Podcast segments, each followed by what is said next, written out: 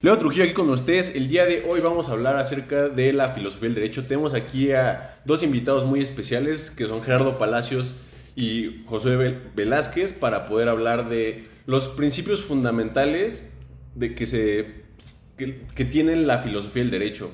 Entonces, no sé si Jerry, José, que quieran hablar un poco más de su trasfondo cada quien, o sea, siéntanse con la confianza de ahora sí que venderse como, como son, ¿no? O sea, con toda con todo lo que hacen. Sé que son muy ávidos en este tema del derecho y que pueden brindarnos perspectivas muy interesantes acerca de todo lo que es las ideas subyacentes de, la, del derecho, ¿no? Lo que es la justicia, que, son temas que vamos a ajustar, derechos, obligaciones, este, eh, Estado de Derecho y todas esas cosas, ¿no? Entonces, pues ahora sí que, si quieren, eh, quien quieren comenzar, ahora sí que ustedes siéntanse en la comodidad total, ¿no?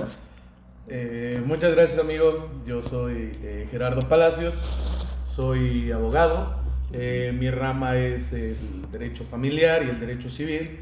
Eh, trabajamos como abogados de la Central de Abasto de Toluca y hemos pues conformado un, gran equipo aquí al lado de, de, mi compadre, amigo, socio, este, Josué Velázquez. Eh, pues podemos tratar diversos puntos, claro que, que, es importante y fundamental empezar a, a entender el derecho no como algo eh, aburrido, porque el derecho se podría tomar eh, que, es algo aburrido, pero no lo es.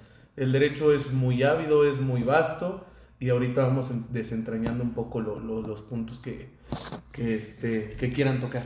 Claro.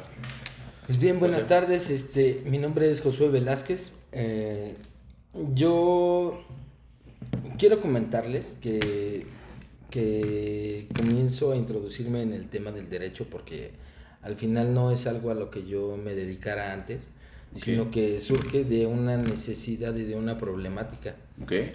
Este, y conforme me voy introduciendo en el tema del derecho, la verdad es que me encantó. Me encantó.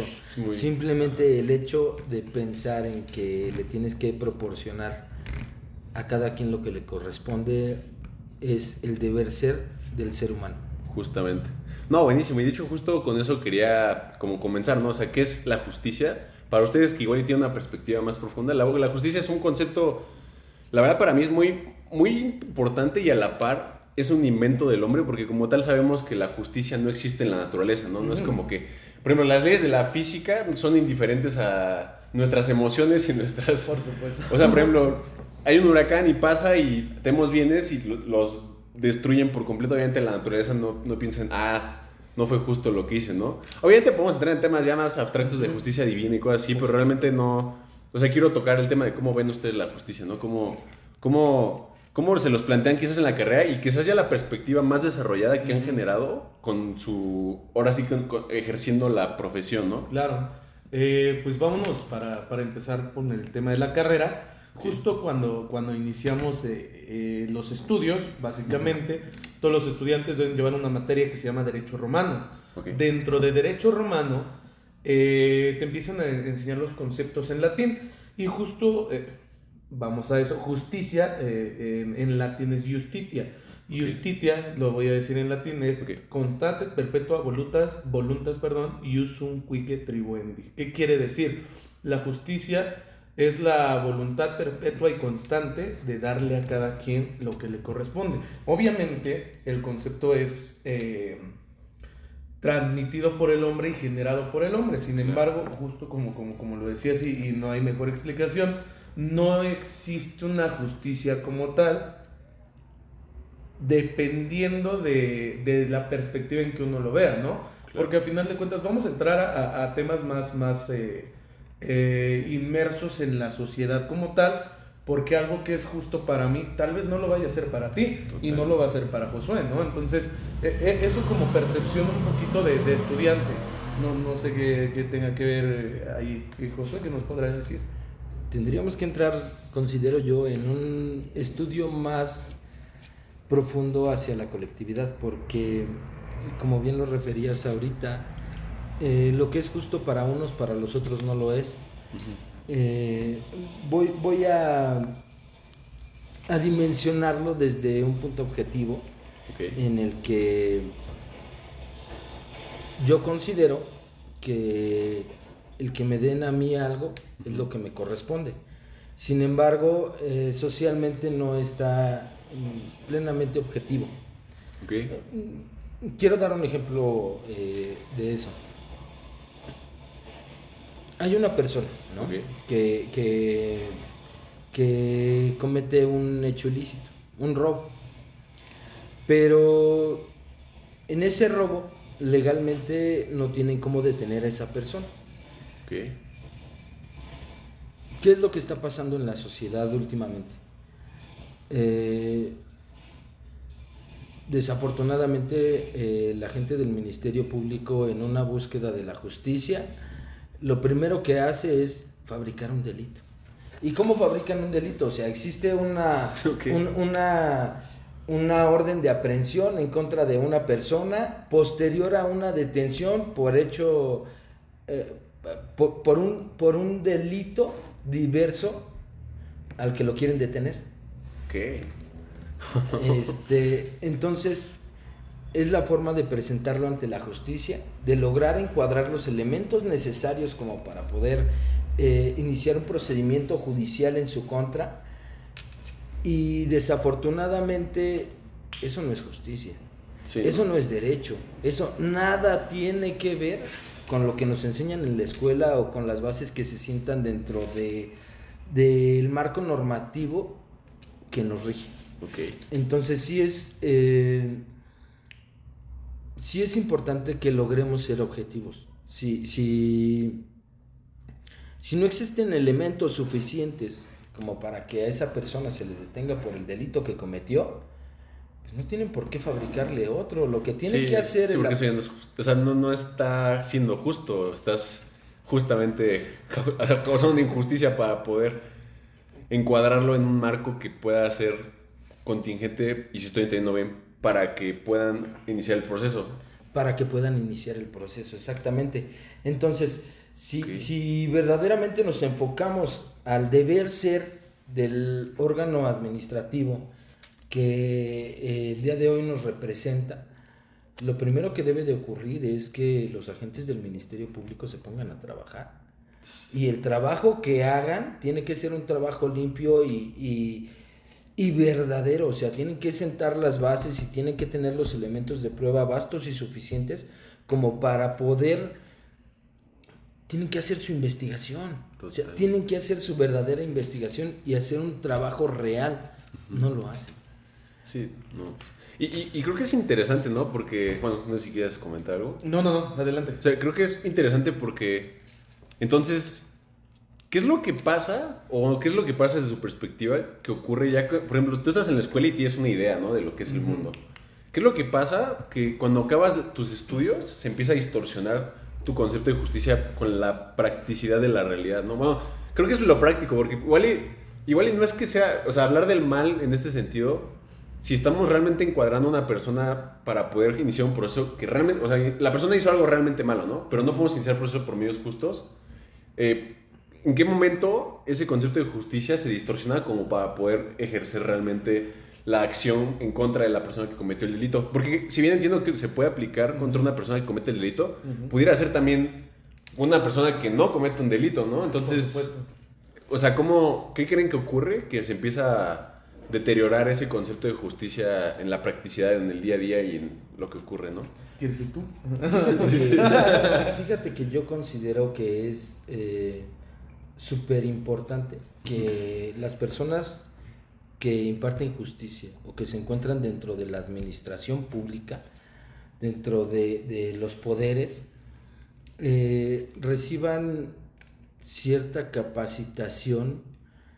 Eh, vamos a un ejemplo burdo. Ok, sí, sí. ¿Qué es lo que pasa con, con por ejemplo, con, con, es eh, con una enfermera, supongamos? ¿no? Sí, sí, que sí. no quiero tocar, no, no quiero tocar temas sensibles, pero, pero son reales. No, pero y ahora sí que los temas que ustedes vean que son prácticos, igual y si quieren cambiar algunas cosas para fines de anonimato, lo que sea, está bien, pero, o sea, que sea práctico, ¿no? O sea, que sea algo... Pero, o sea, pero es que es lo que se vive. Fíjate que, por ejemplo, ¿qué, qué pasa con las personas que desafortunadamente tienen eh, constantemente eh, hechos, ¿no? De, de- Para una persona que va a realizar una inyección. Vas a inyectar a una persona, ¿qué es lo que pasa? Si no te dedicas a eso, te pones nervioso, ¿no? Sí. De, ah, bueno, no lo vaya a lastimar, este, Se te va tiembla la mano. Ajá, sí, sí, ya, ya Ah, Entonces, eh, Sí. una enfermera normaliza el punto. ¿Qué pasa en los hospitales generales, en los hospitales eh, de la administración? Llega una enfermera, te levanta el brazo y ¡pum! te clava la aguja, ¿no? Y no Sí. le importa si sangraste, si, Entonces- si te dolió o Sí, no te sí, dolió, sí. porque ya es normal. Sí, Exactamente es eso. Entonces, vamos normalizando los actos de la vida. Como Eso- los vicios, ¿no? Digamos, como Sí. que esos vicios de, de, de la profesión, tal vez. O sea, como. Sí, exacto. Pero ¿qué pasa? Porque ese- esa persona que llegó la enfermera, le levantó el brazo, le clavó la aguja sin, senti- sin sentimiento, resulta que es mi mamá.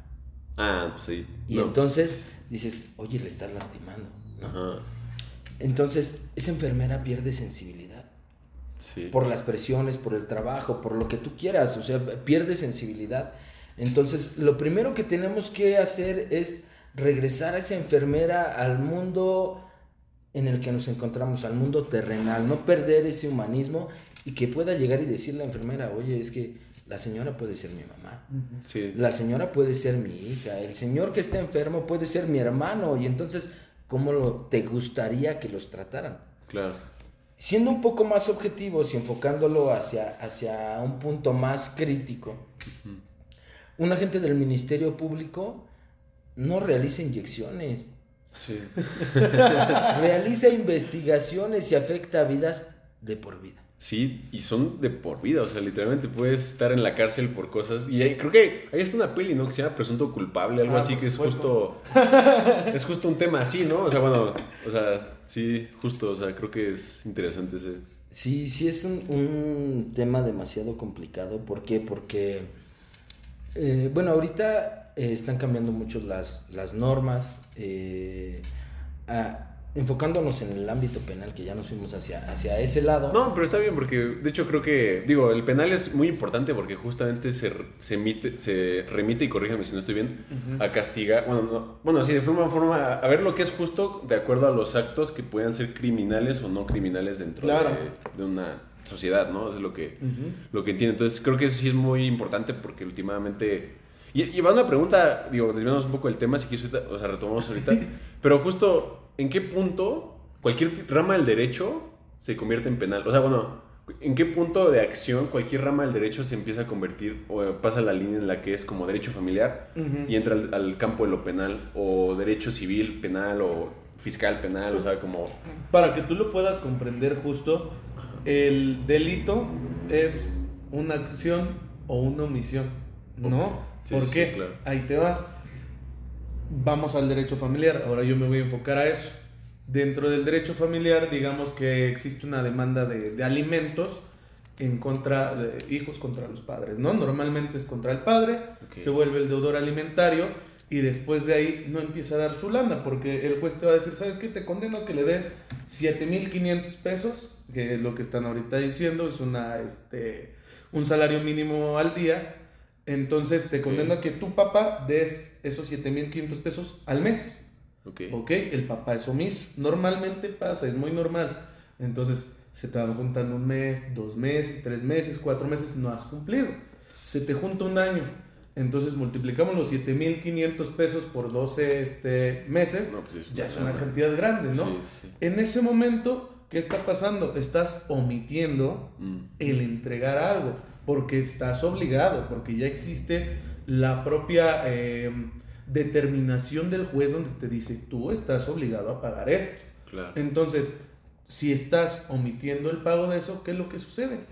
Ya estás incumpliendo, ya es un delito, ya es un delito. Entonces, lo encuadran a un tipo penal, a un delito, que es el incumplimiento de las obligaciones alimentarias, y entonces ya traspasas ese límite. ¿Qué pasa también con un contrato de compra-venta? Yo te vendo a ti esta botella de agua, pero. ¿qué crees? La botella era de Josué.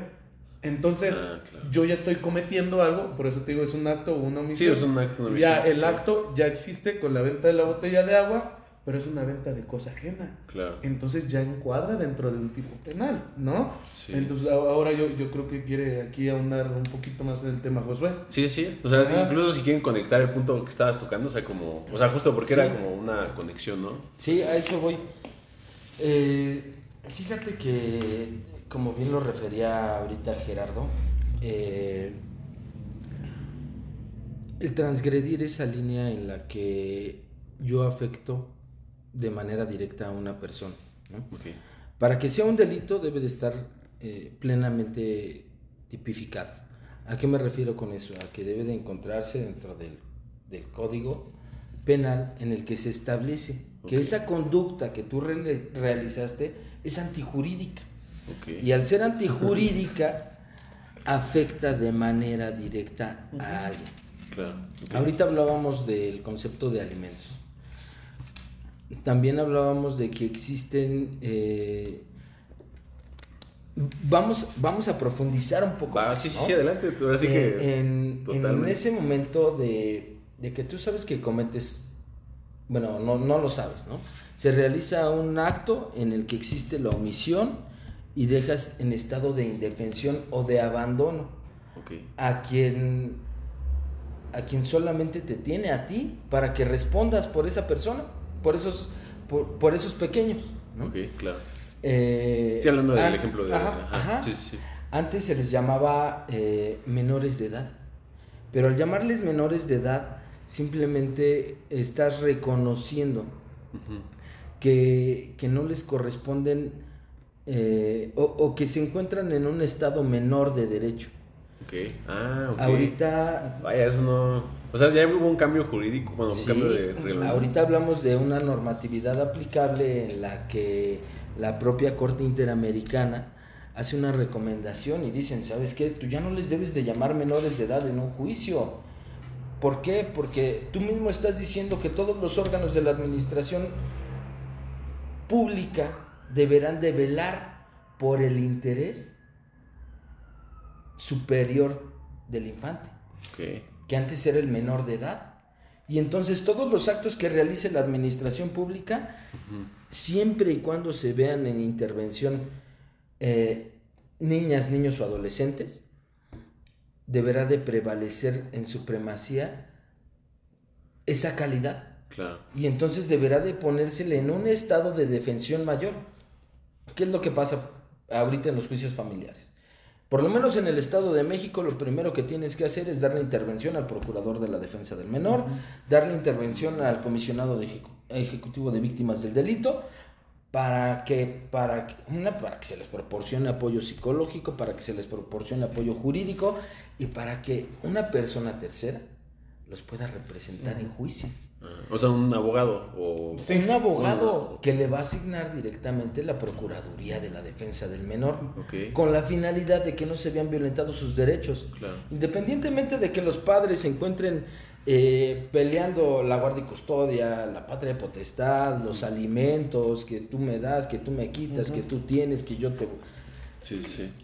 Los más afectados son ellos. Y entonces lo primero que tiene que ocurrir es velar por sus derechos. ¿Qué pasa cuando no se les proporcionan esos derechos? Ya se les está afectando de manera directa. Y entonces en ese momento se convierte en un hecho típico. La tipicidad se encuentra normado. Ok. Y entonces dices, bueno, es el incumplimiento de las obligaciones alimentarias y en ese momento tú puedes pasarlo al, al tema penal. Ah, pues. ok, y entonces en esa omisión de actos estás causando un daño. Ok. Entonces sí hay concepto de daño por omisión. O sea, como que. Es daño por la omisión o por el hecho de no dar, de no hacer. Ok. Entonces, en ese momento ya se convierte en un delito. Al convertirse en un delito, será juzgado por la normatividad aplicable. Pero aunado a ello, ¿qué es lo primero que pasa? O sea, no, no conceptualizamos todos los elementos y no, no dimensionamos.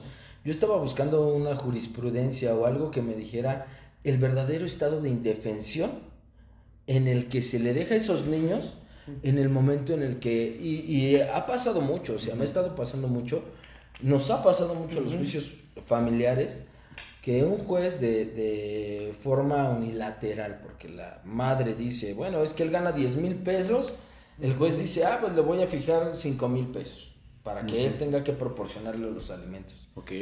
El juez, sin tener el pleno conocimiento, va a hacer una investigación de cuánto es lo que percibe el progenitor, Ok. lo primero que hace es decretar un pago de pensión alimenticia. Y en ese pago de pensión alimenticia de manera provisional está afectando de manera directa al progenitor. Sí, claro. ¿Qué es lo que pasa en el momento en el que se convierte en delito? ¿Lo vas a meter a la cárcel? Él no puede darle 5 mil pesos. Sí, porque ya no va a poder dar, o sea, sí, Ah, sí, sí, sí. Ahora tú dinos si es justo. Sí, no, pues es esa es la realidad. Y justo yo, yo también quería... Sí, porque si lo metes a la cárcel ya no tiene la capacidad de ejercer. Ahora, lo vas a meter a la cárcel y lo metes un año. Digámoslo, así por echar la pedradita. Un año. Ajá. Y después, o sea, Sí, claro. vas a meterlo a la cárcel y vas a dejar desprotegidos a los de por acá. Sí, o sea, totalmente. ¿no? Sí. No, está caro. Sí, sí, sí, sí. La- la- o sea, México debe de ser eh, un estado Bueno, garantista. Justo, y, y quiero tocar ese punto porque eso de la jurisprudencia, o sea, se me hace bien interesante porque entiendo que es la interpretación de la ley, ¿no? O sea, Sí. creo que la jurisprudencia es un concepto clave justo para estos dilemas éticos porque justo tiene que ver con la interpretación y contexto al que se aplica, ¿no? Entonces, igual y estaría interesante también ahorita ahondar un poquito más a ello, pero, o sea, En cuanto al tema de la jurisprudencia. Ajá, sí, porque la jurisprudencia se me hace muy interesante porque entiendo que aplica de acuerdo al contexto también, ¿no? O sea, como que... Vamos justo a ello, porque, eh, por ejemplo, te digo, vuelvo al punto, México debe ser un Estado garantista porque forma parte de muchos tratados internacionales. Antes Sí. nos enseñaban, la Constitución está por arriba. No es cierto.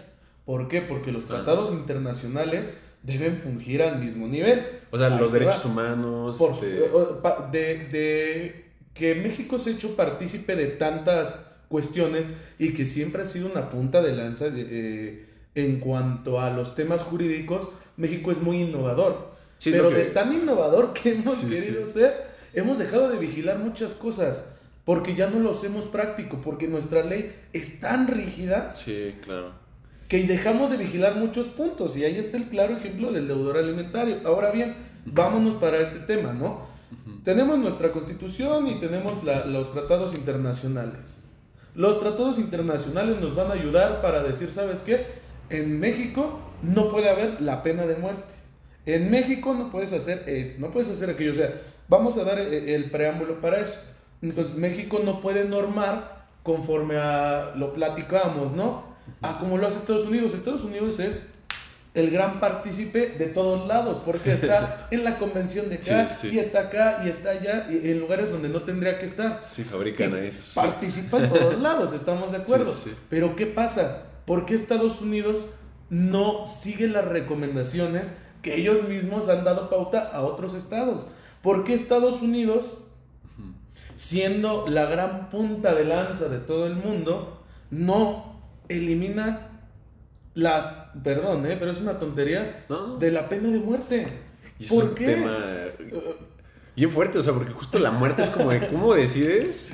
Tú no puedes ¿Quién decidir sobre la vida de otra persona. Y, Sí, y- lo peor de todo es que lo platicamos Sí, también. Los americanos, al momento de que van a impartir justicia, los jueces dicen, a ti te condeno. Y, y la- sobre su mente no recae la muerte de las personas porque dice, yo estoy cumpliendo con mi Sí, deber sí, sí, patriótico. claro. De, tengo mis enmiendas, tengo mis leyes, tengo mis tratados, y ¿qué crees? Te portaste mal, yo te voy a castigar. ¿Con qué? te- ¿Cómo te puedes ir a dormir tranquilo? Sí, sí, o sea- mandando a tres personas a la silla eléctrica o dándole la inyección letal Sí. sin respetar lo que de verdad se debe respetar. Claro. No. Sí, que es la vida, o sea, bueno, es que ahí está bien curioso porque entonces, ¿hasta qué punto la justicia debe de tener un, ejer- un ejercicio sobre nuestras vidas, ¿no? O sea, ¿hasta qué punto realmente... Digo, y aquí estamos entrando al tema incluso de derechos humanos y garantías individuales, ¿no? Quizás podemos ahondar un poco más acerca de la filosofía o las ideas subyacentes que ustedes conocen que existen detrás de ello. Porque se me hace muy interesante ese tipo de las garantías, o sea, que- las cosas que tienes garantizadas por el simple hecho de ser un... Digo, igual es mi concepto de garantía individual. ¿no? Pero Sí, sí, las sí. cosas que tienes garantizadas por el simple hecho de ser una persona y tus derechos humanos, ¿no? O sea, como... ¿Cuáles son las ideas que, que están detrás? Que par- de las que parte ya como todo el, el- O sea, lo que estamos platicando, ¿no? Como el derecho, o sea, como... ¿Qué, qué cosas debemos de tener garantizadas por el simple hecho de ser humanos? Y qué cosas como la vida realmente ya entran en juego dependiendo del acto que se haga, ¿no? Porque creo que hay actos que sí, personalmente es muy fácil dictaminar como de, ah, un violador, pues sí está bien que se muera, ¿no? Pero es que de nuevo entramos a un tema de pero está bien decidir tú sobre la vida de una persona, o sea, ahí ya es como un tema que justamente entra mucho en, en, debate cuando se trata de política social, ¿no? O sea, entonces, o sea, tocando el tema particular, ¿cuáles serían los puntos que ustedes ven que sean como los, los fundamentales de simple, del simple hecho de ser humanos, ¿no? O sea, como que... La vida. La vida, o sea, es sencillo. Porque yo, mucha gente, y vamos para, para marzo, para conmemorar el 28 de marzo, para la no violencia contra las mujeres, y de ahí mandan varios derechos, por ejemplo, lo, aborto o no aborto. Pero desde qué punto nosotros podemos decidir, primero, van dos cosas, sobre la vida, de, desde el momento en el que, en el, que el espermatozoide eh, fecunda, ya hay vida. ¿no? No sabemos si el producto, porque se le llama producto, no se le puede denominar de otra manera, va a ser viable o no va a ser viable, ¿no? Ok, no hay ningún problema, pero ya es vida. Ahora, la vida está dentro de otra vida, ¿no? Dentro de la mamá. Entonces, ¿hasta qué punto uno puede decidir sobre la vida de un bebé, de un producto, de un feto, o sobre la vida de una persona que está cargando con ello. Sí, ¿no? Totalmente. Entonces, justo, yo, yo considero siempre el primer deber del Estado es tutelar y proteger la vida. Totalmente. Sí, totalmente. Y, creo que es tan simple y tan complejo, ¿no? Porque hay gente que puede decir, pero es que hay actos que quizás no tienen perdón, ¿no? O sea, como...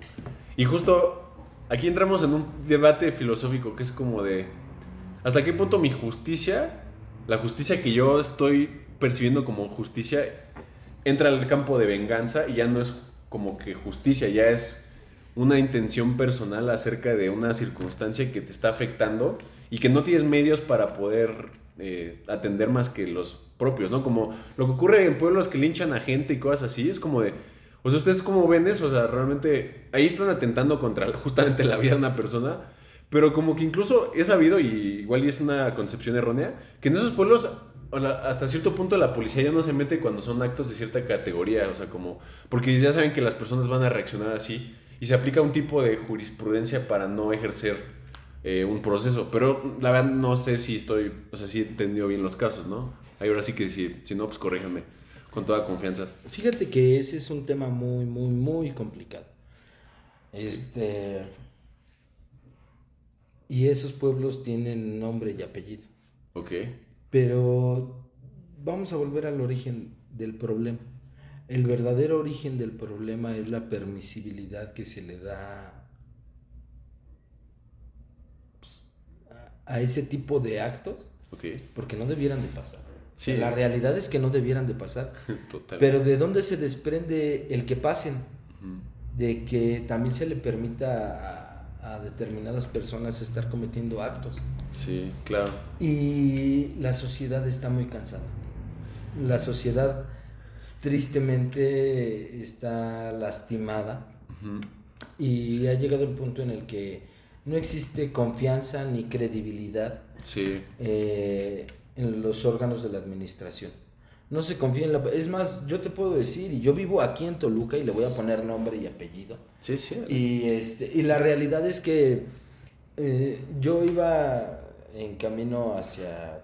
Iba por Alfredo del Mazo, okay. este, una callecita este, para ir rumbo a la Crespa y veo unos, unos policías, ¿no? Avanzo otro poquito y veo otros policías, pero me di cuenta que que me da más miedo un policía que un ratero.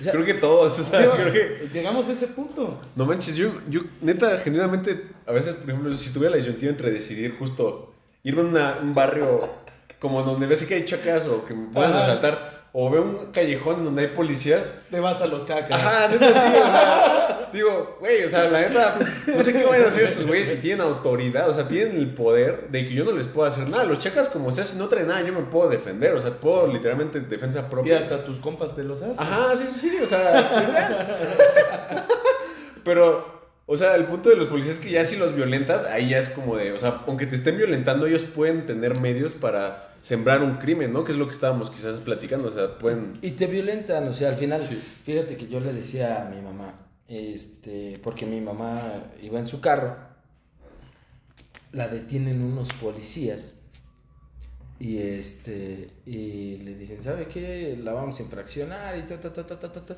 Le sacan una cuenta de casi 20 mil pesos de, de, de multas. O sea, pero mi mamá inventada súper o espantada, sí, inventada. se aprovecha. O sea, mi mamá súper espantada y le dicen, bueno, si nos das ahorita mil pesos, pues ya te vamos a dejar ir, ¿no? Sí, pues, Y dice mi mamá, bueno, es que no traigo el dinero, lo tengo en la tarjeta. Sí, sí, sí. La acompañaron al banco a sacar el dinero. No mames. O sea, real, la acompañaron al banco a sacar el dinero. Le dije a mi mamá, oye, ¿y por qué no me hablaste? Pero es que sí, exacto, güey. no. Eso es ilegal, o sea, No, No, completamente. o sea, existe la comisión de muchos, de muchos delitos en ese momento.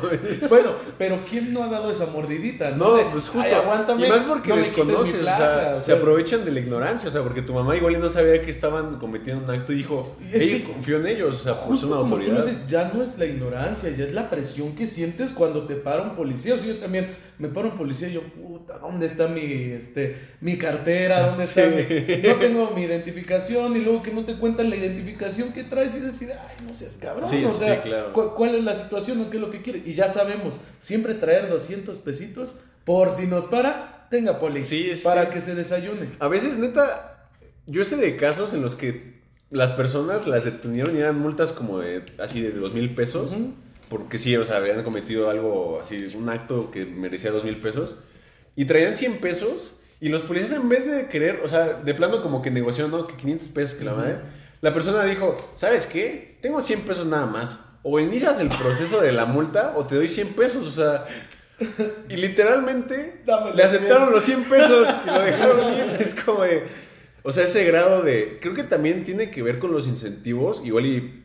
Igual y está una percepción errónea, pero los incentivos en cuanto a los salarios que tienen los policías, ¿no? Porque creo que obviamente hay corrupción. Y ese es un tema que ahorita quiero tocamos porque la corrupción es algo bien, bien interesante en el sentido legal y en el sentido, en cualquier sentido. Creo que la corrupción es una falta de integridad y valores y de moral que trasciende, o sea, que, que, tras, que va incluso alineado a los valores personales de cada individuo, ¿no? Pero justamente, o sea, creo que el punto de, de esto es que, o sea, ¿qué, qué punto? Se me fue, el, se me fue la idea, güey. ¿Hacia dónde iba? O sea, como la parte de... ¿Qué estabas tocando antes? Mira, vamos a llegar a algo. No pasa le, no a pasa dar, nada. le voy a dar la apertura a Josué. Ah, ahora, sí, sí, Estaba sí. bailando. Ahí va, tú tranquilo. Nada, no pasa nada. eh, es- Con que el- de- estamos al calor de la Ajá, sí, situación. sí, es que no traemos me emocioné y- ajá, sí, sí. Este, pasa Ajá. que nosotros, Ajá. por esos incentivos, esas mordiditas, Ah, los incentivos, hemos, justo, sí, generado, sí. hemos generado esto, ¿no? Sí, sí. Que la, so- la, la propia sociedad, sociedad se ha cansado Exacto. de lo que generó, ¿no? Vámonos a un caso como lo que pasó en Tisca. No, no es algo que no conozca la gente. De cómo madrearon y cómo mataron Sí, a esos narcos. Que se confiaron y que les pusieron en su madre, Sí, ¿no? sí, sí. Pero así, la sociedad está tan cansada, pero no es justo. Sí. Ahora, Sí, sí. Ahí tenemos a nuestros órganos impartidores de justicia, que ahorita va a la señora gobernadora y este y se para y dice, "Aquí ya no es pueblo sin ley." Ok. Va, Ah. va. Y después y el anterior tiempo no solamente es Tisca, ¿eh? No solamente es Coatepec Arinas, no solamente es Tenango, Tenancingo, este Villaguerrero. Aquí en Toluca lo vivimos a diario. ¿Y qué es lo que ha pasado? Y ahí le voy a dar la apertura a Josué. Nuestros órganos impartidores de justicia se han vuelto unos órganos que fabrican delitos. Eso está cabrón. Que nada más Sí, están sí. fabricando y que de verdad cuando se vienen los madrazos no le entran. Pero Sí. ¿qué, qué, qué tan buenos son para agarrarte un chamaquito en la calle que va con su bacha de marihuana y ya le plantaron más cosas y Sí, se lo sí. chingan. Sí. Y lo, lo cantan como, wow, qué gran detención. No seas cabrón, sabemos dónde están los narcos. Sabemos dónde está la verdadera maña. Sí, claro. Sabemos quiénes son los que de verdad debes de impartirles justicia. ¿Qué les hacen? Mm, pues nada. Bueno, es que ya hay un. Y justo es el tema de la corrupción, ¿no? Y, y de- del tema de la corrupción. Sí, exacto, ¿no? Y justo el, el tema de la corrupción se me hace bien fuerte porque es ya. O sea, siento que la corrupción, y eso es, o sea, yéndonos a lo más profundo que hay, es un factor que ocurre dentro de cualquier sistema social humano. O sea, la corrupción existe como un defecto de los sistemas porque habla y, y se ejerce por individuos que no tienen valores de cierta índole, ¿no? Creo que todos hemos tenido la capacidad de ser corruptos en algún punto de nuestra vida, o sea, desde literalmente hasta dar la mordida o hasta cualquier acto, ¿no? O sea, y obviamente el sistema y los incentivos te orillan a ser más probable que estés ejerciendo corrupción. Pero también justamente entrando en el tema de justicia, creo que hay de corrupciones a corrupciones, ¿no? Y depende el grado de poder que tengas en la sociedad, el grado de corrupción que puedes generar que afecte la vida de las personas ya a un grado ya, o sea, que ya dices, güey, esto está mal. Por ejemplo, lo que hizo Duarte, este Duarte que este, dio pinches este, vacunas con agua, es como, no mames, o sea... No, era, no, era, era lo, de, lo, del cáncer. Ajá, sí, o sea, en vez de tratamiento con, cáncer, les dio como inyecciones con agua, es como, no seas mamón, güey, o sea... Y, aparte ya tenía no sé cuántos millones, miles de millones de pesos, o sea, era una cantidad que yo cuando lo vi dije, güey... Ajá, exacto. Es como, güey, ya tienes un chingo de dinero, o sea, ¿qué, o sea, ¿en qué punto te, te, transgrede la sociedad o tu entorno o quizás ya tus valores personales que, que generan la necesidad de, de, hasta como que por placer corromper aún más eh, la justicia, ¿no? O sea, porque ya no sé qué motiva a esas personas, o sea, ya no sé si las motiva como el simple hecho de que su, narcisismo o su psicopatía les dice como, güey, soy tan verga que no me pueden atrapar, ¿no? Entonces aquí entra un punto bien curioso que es justamente, o sea, la corrupción, ustedes, ¿en qué punto, eh, o sea, en qué punto creen que ocurre la corrupción o en qué, cuál es la raíz de la corrupción y de hasta cierta forma la maldad que está detrás de la corrupción, ¿no? Porque también, o sea, igual y es un poco abstracto, pero creo que justo viene del individuo, pero el individuo está sujeto a diferentes circunstancias que hacen que sea más fácil que sea corrupto, ¿no? Entonces, ¿hasta qué punto, eh, bueno, más bien, o sea, dos preguntas claves, ¿no? La raíz de la corrupción, ¿cuál creen que ustedes sea, o sea, desde su perspectiva igual y con experiencia, y cuál creen que sería la posible solución para poder remediar los actos de corrupción? Y digo, sé que es una pregunta súper compleja y puede que haya doctorados así enteros de, esto, de esa pregunta, ¿no? Porque, pero, pero ya, o sea, y, y de ahí irnos a la pregunta de, o sea, ¿cuál es la raíz? ¿Cuáles son las posibles soluciones? Y la pregunta más fuerte que creo que valdría la pena hacernos es como lo que les planteaba como dilema, ¿no? Hay un mal que existe. Y ese mal no lo puedes vencer por medios justos. Y aquí entra el dilema. ¿Te vuelves más malvado para vencer ese mal? ¿O te mantienes justo y te, te, ahora sí que te dejas someter por el mal? O sea, ¿hasta qué punto esto está bien y hasta qué punto ya no someterte al mal es corrupción y hasta qué punto es o sea, porque este es justamente el dilema moral, ¿no? O sea, es súper moral, o sea, es como... O sea, yo sé que está cabrón, pero es como esas cosas que de derecho creo que son muy interesantes porque atañen a la... A la libertad individual que cada quien tiene en cuanto a sus decisiones para poder evaluar si realmente lo que está haciendo está, o sea, está bien en cuanto a lo que le están haciendo, ¿no? O sea, entonces Aquí yo sé que a nivel jurídico, o más bien al, nivel como ya de las leyes escritas en tabla, o por así decirlo, pues ya es, o sea, sí está complicado, ¿no? Pero hasta qué punto también el ser corrupto es una medida de justicia dentro de un sistema corrupto, ¿no? O sea, y es, justo la pregunta que, digo, más que tú que estás en penal y tú también que estás en penal, o sea, como que, porque sí, o sea, igual y, por ejemplo, la peli de Gladiador, ¿no? O sea, ¿la han visto? O sea, que es como una super peli, a mí me gusta un buen, o sea cómo a Máximo le matan a toda la familia y él convierte en su propósito de vida vengarse de las personas que mataron a su familia. Acomodé lugar. Acomodé lugar, o sea. Y la verdad, cuando ves la película dices, güey, yo también, o sea, como que te encabrona tanto lo que le hacen a su familia, que, literalmente hasta te empodera la sensación y la convicción que ese güey tiene de seguir existiendo a pesar de que perdió todo lo que él, para él importaba, solamente para poder llegar a ese punto en el que el güey dijo, güey, logré tener justicia por lo que hicieron a mi familia. Entonces, esos, esos puntos se me hacen muy interesantes y pues, sus perspectivas creo que estarían, o sea, ahora sí que interesantes, ¿no? Porque justo hablar de la corrupción sé que no es fácil, pero el origen, las posibles causas y justo el dilema, el, la paradoja del mal, de hecho, se llama es como un ejercicio de filosofía, o sea, es como la paradoja del mal, ¿no? O sea, porque la paradoja del mal se llama así porque no importa cuál decisión tomes, el mal sigue, o sea, el mal se, se, mantiene en el mismo, en la balanza se mantiene igual, o sea, porque no es como que logres equilibrar universalmente el mal. O sea, literalmente tú al ejercer ese acto, se mantiene, o sea, literalmente se mantiene el mal. Simplemente lo que hace es que te da un sentido de justicia y logras remediar un mal o que te estaba afectando a ti particularmente o que estaba Un mal afectando con otro mal. Ajá, exactamente, o sea, entonces ahí está interesante esa perspectiva, ¿no? Como filosóficamente hablando. Vamos, yo, yo es que, ¿sabes qué? pero, pero es que está, está padrísimo el Sí, tema. sí, no, es que que, es muy interesante. eh, Sí, sí, tú. Yo lo que considero, ¿no? Bueno, yo, yo te quiero hacer una pregunta. Para ti, ¿qué, sí, sí. es, ¿qué es la moral? Eh, es, mira, o sea, sí- así sin definición particular, yo así de lo que sé de, la, de memoria, es un set de principios que tú individualmente tienes para los cuales actúas dentro de tu sociedad o, o son como principios que tienes en tu vida. O sea, por ejemplo, yo tengo como tatuado literalmente de justicia, coraje, templanza y sabiduría, ¿no? Que son como principios estoicos. Sí, sí, sí, tú, tú. Ahí dice eso. es que es la carta universal, es Sí, el claro. comodín. Fíjate. No, pero son principios, yo lo veo como principios de acción, o sea, como para tú tener una balanza en cualquier circunstancia de tu vida en cuanto a la sociedad.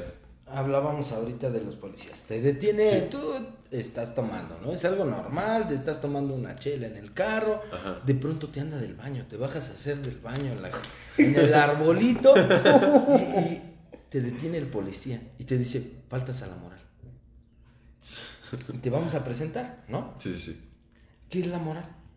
Sí, La moral es algo, se supone que es, bueno, no se supone, es algo Sí, sí. colectivo, ok, pero, pero también es individual, ¿no? ok. La moral, bien lo decías ahorita, son tus principios y tus valores. Y son los principios y los valores de determinado grupo social. ¿Por qué dicen faltas a la moral cuando estás haciendo del baño? Porque moralmente afectas a los demás, ¿no? A tu moral no, pero Sí. a la de los demás sí. O sea, Claro. nadie te quería ver ahí haciendo del Nadie baño. te quería ¿no? ver el pájaro. Nadie quería ver ahí. Entonces, entonces, Sí. ¿qué es la moral? Sí, claro. La moral sí es eh, el concepto o la, la conceptualización de, de el comportamiento social de determinado grupo social. Por ejemplo, tú aquí te verías mal andando en una tanguita, ¿no? En un Sí. bikini, en un, en un Sí, traje sí, de baño. Pero si te vas a cualquiera de las playas, Sí, una pues, playa es- nudista pues, es como... completamente normal que vas Claro. a andar en traje de baño. Entonces, son las, las diferencias que vamos dando por determinado grupo eh, social, por regiones, por, por diferentes, di- diferentes factores, ¿no? factores eh, que, que, que generan una afectación. ¿no? Ese es el, el- el primer punto. Todo lo vamos a hilar al final. Pero no sé si hayas escuchado alguna vez de la construcción del ciudadano. Mm, No, la verdad. La pero- construcción del ciudadano es un tema eh, súper, súper profundo. Me encanta. Va, a ver del... Porque la construcción del ciudadano es. es cambiar a la gente. Ok. Pero ¿cómo vas a cambiar a la gente? Tú, tú hablabas ahorita de un tema muy específico, ¿no? Bueno, ese cambiar a la gente es cambiarte primero tú. Claro. Y existen, hablábamos ahorita del- de la familia o de los seres que son dependientes de nosotros o de los seres a los que no nos gustaría que lastimaran Claro. o que se les causara algún tipo de afectación. Entonces, eh, la construcción del ciudadano te hace un cuestionamiento Moral o... O sea, bueno... lógico elemental, ¿no? Ok. ¿Qué estás haciendo tú el día de hoy? ¿O qué estoy haciendo yo el día de hoy para entregarle un mejor México, un mejor Estado de México, un mejor Toluca a mis futuras generaciones? ¿Quiénes son mis futuras generaciones? Esas personas a las que amo y que quiero. Claro. Entonces, ¿de qué forma me comporto el día de hoy para que el Sí. día de mañana yo le entregue algo mejor a mis hijos? Un legado como... Ajá. Ok. Y entonces viene el segundo cuestionamiento. ¿Verdaderamente yo pongo mi granito de arena para que las cosas funcionen en mi país? Todos llegamos al punto en el que necesitamos dar un moche, dar una mordida. Ahorita lo expresábamos, pero entonces, Sí. ¿Verdaderamente cómo me puedo quejar de ese tipo de hechos o de actos o, o de comisiones de delitos? Sí, sí, sí. cuando yo lo estoy cuando yo lo estoy propiciando. Claro. Tan fácil y tan sencillo. Me roban hace 15 días la batería del vehículo No. y me dice un amigo, oye, yo tengo un amigo que te vende las baterías en 500 pesos. Le digo, seguramente han de ser robadas. Y me dice, este, pues sí, seguramente. Pues que es lo mismo. Pero Entonces- consíguemela. ¿Por qué, le vas- por qué le compras una batería al tipo que te está vendiendo las baterías que le causaron el mismo daño a la persona a, a otras personas para podértelas vender a ti? Sí. Y que acá, probablemente era tu batería. Es que sí, alguna de esas baterías puede la ¿Por qué, tuya. sí, por sí. qué compras robado? ¿Por qué en lugar de, de comenzar a construir, a construirte como ciudadano, Sí, claro. no comienzas a tener actos diferentes? Sí. Y entonces, tú decías, ¿cómo podemos solucionar ese tipo de acciones? Ujú. ¿Qué estoy haciendo el día de hoy? Totalmente. ¿De qué forma me estoy comportando el día de hoy? ¿De qué, eh, hasta qué grado asumo mi responsabilidad como, Como ciudadano. como ente social. Ok. para poder aportar a un grupo, a un grupo social? Claro. Perdón la redundancia. A la pero sociedad, sí, sí. a la propia sociedad. pero la propia sociedad. y entonces claro. volvemos al mismo punto, al otro punto. Moralmente, ¿qué es lo que está pasando? Sí, claro. Nos quejamos, nos quejamos, nos quejamos, pero participamos. Nos quejamos, lo que- pero lo admitimos. Nos quejamos, nos quejamos, nos quejamos, pero actuamos de esa forma. Entonces, si verdaderamente, o sea, considero yo, ¿cómo se solucionarían las cosas? No permitiendo ese tipo de actos. Claro. A mí me, me tocó un, un tema padrísimo. Estaba hablando con, con... Me toca una audiencia. Y antes de que yo pudiera participar, el juez le pregunta, era de incumplimiento de obligaciones alimentarias. Entonces el juez, este, aquí en, en, en Almoloya, le dice eh, al Ministerio Público, Ministerio Público.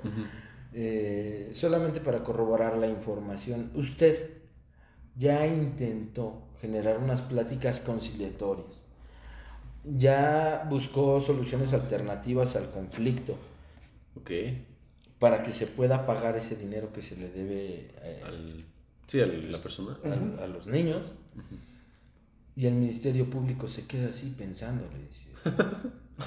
Sí, Lo agarró ¿qué? en curva. ¿Qué? Así como que... Sí, en serio.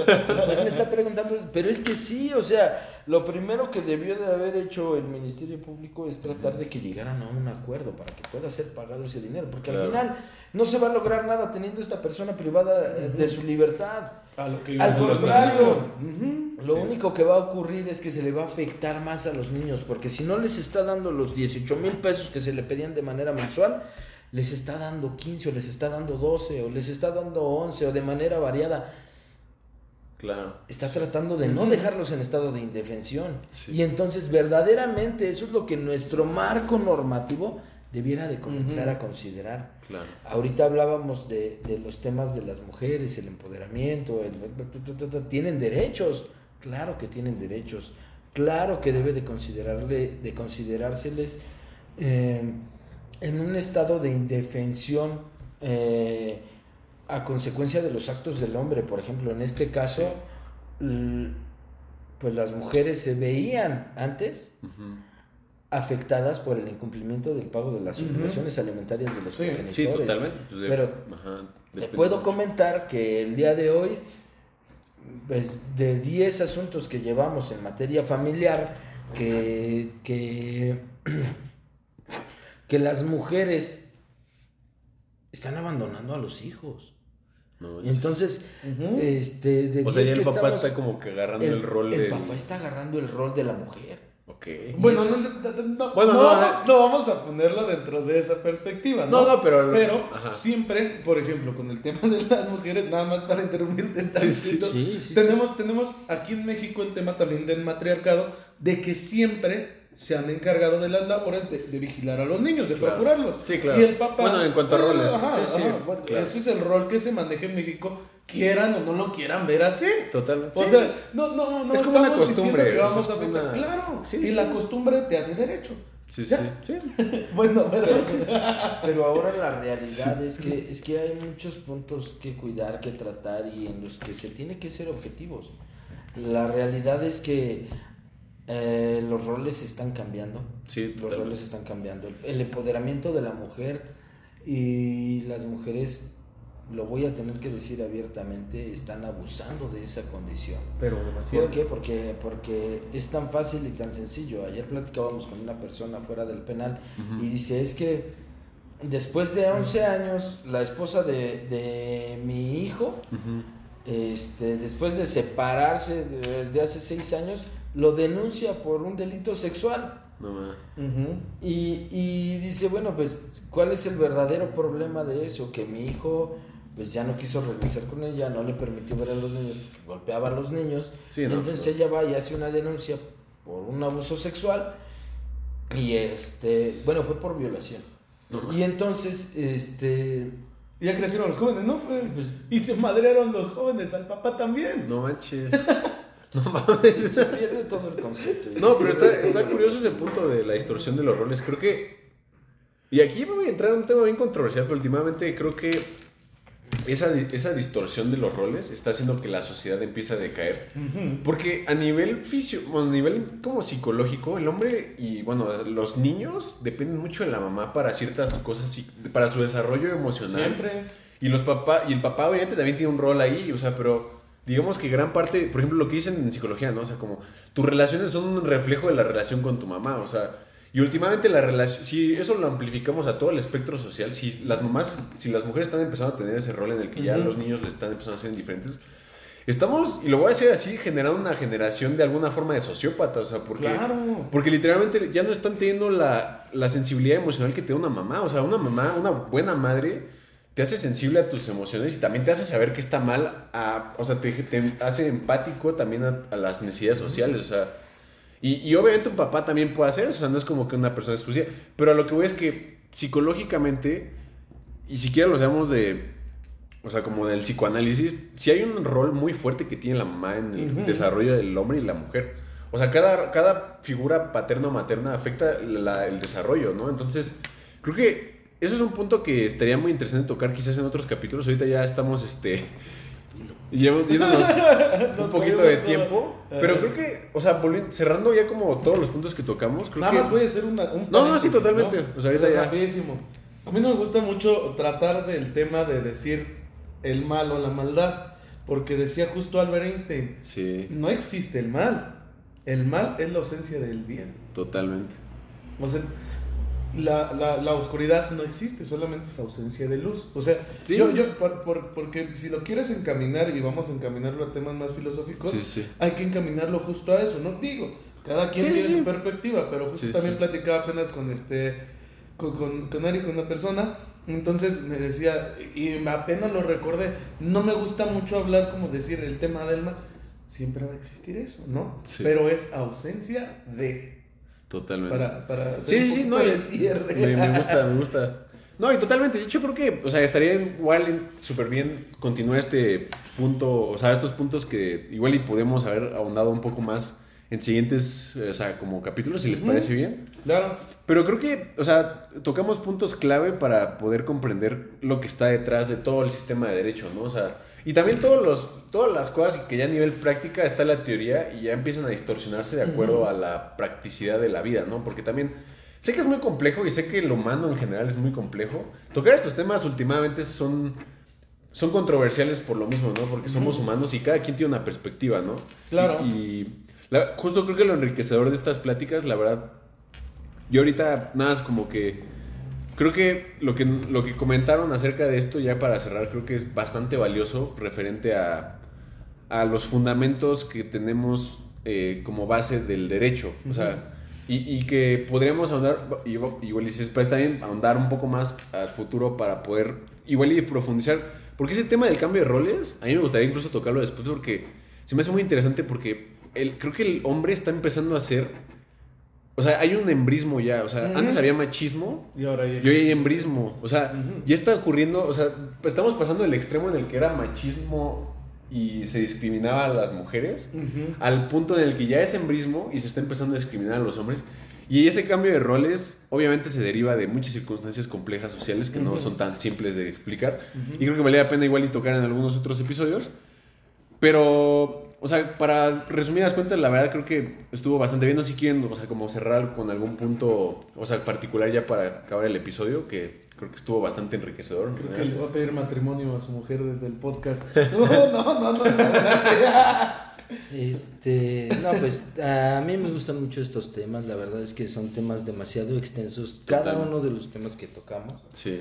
Y sí, yo creo que es un, un, este, un muy buen momento para que podamos ir avanzando y profundizando en el tema eh, y, y ir desglosando cada una de las conceptualizaciones. Tú hablabas ahorita de embrismo, Sí.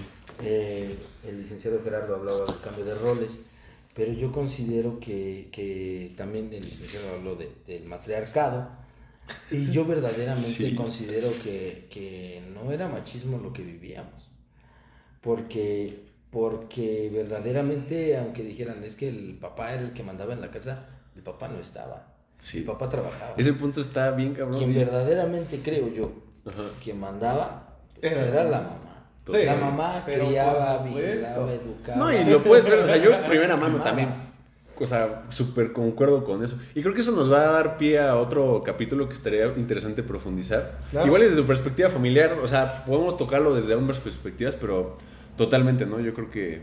¿Y de qué sí. forma nos está afectando jurídicamente? Ah, pero Eso sí. por mucho, ¿eh? Por mucho. Sí.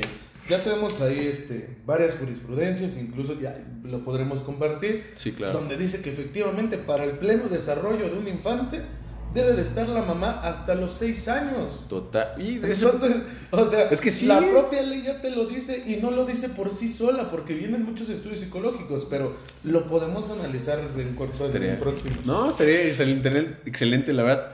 Por ahora creo que se queda este tema pendiente porque es un gran tema y creo que toca incluso puntos que pudieran afectar ya la corrupción. O sea, creo que Nada, pero- pudiéramos ver cómo la raíz de la corrupción incluso puede venir de la familia Ah, misma, ¿no? O sea, claro. entonces creo que va a ser un punto interesante el siguiente episodio. Por ahora, pues tenemos que despedirnos ya. Así que Leo Trujillo, Gerardo Palacios y José Velázquez se despiden aquí. Muchas gracias por escuchar el episodio. Que tengan excelente día, tarde, noche. Gracias, gracias. Gracias. gracias. gracias.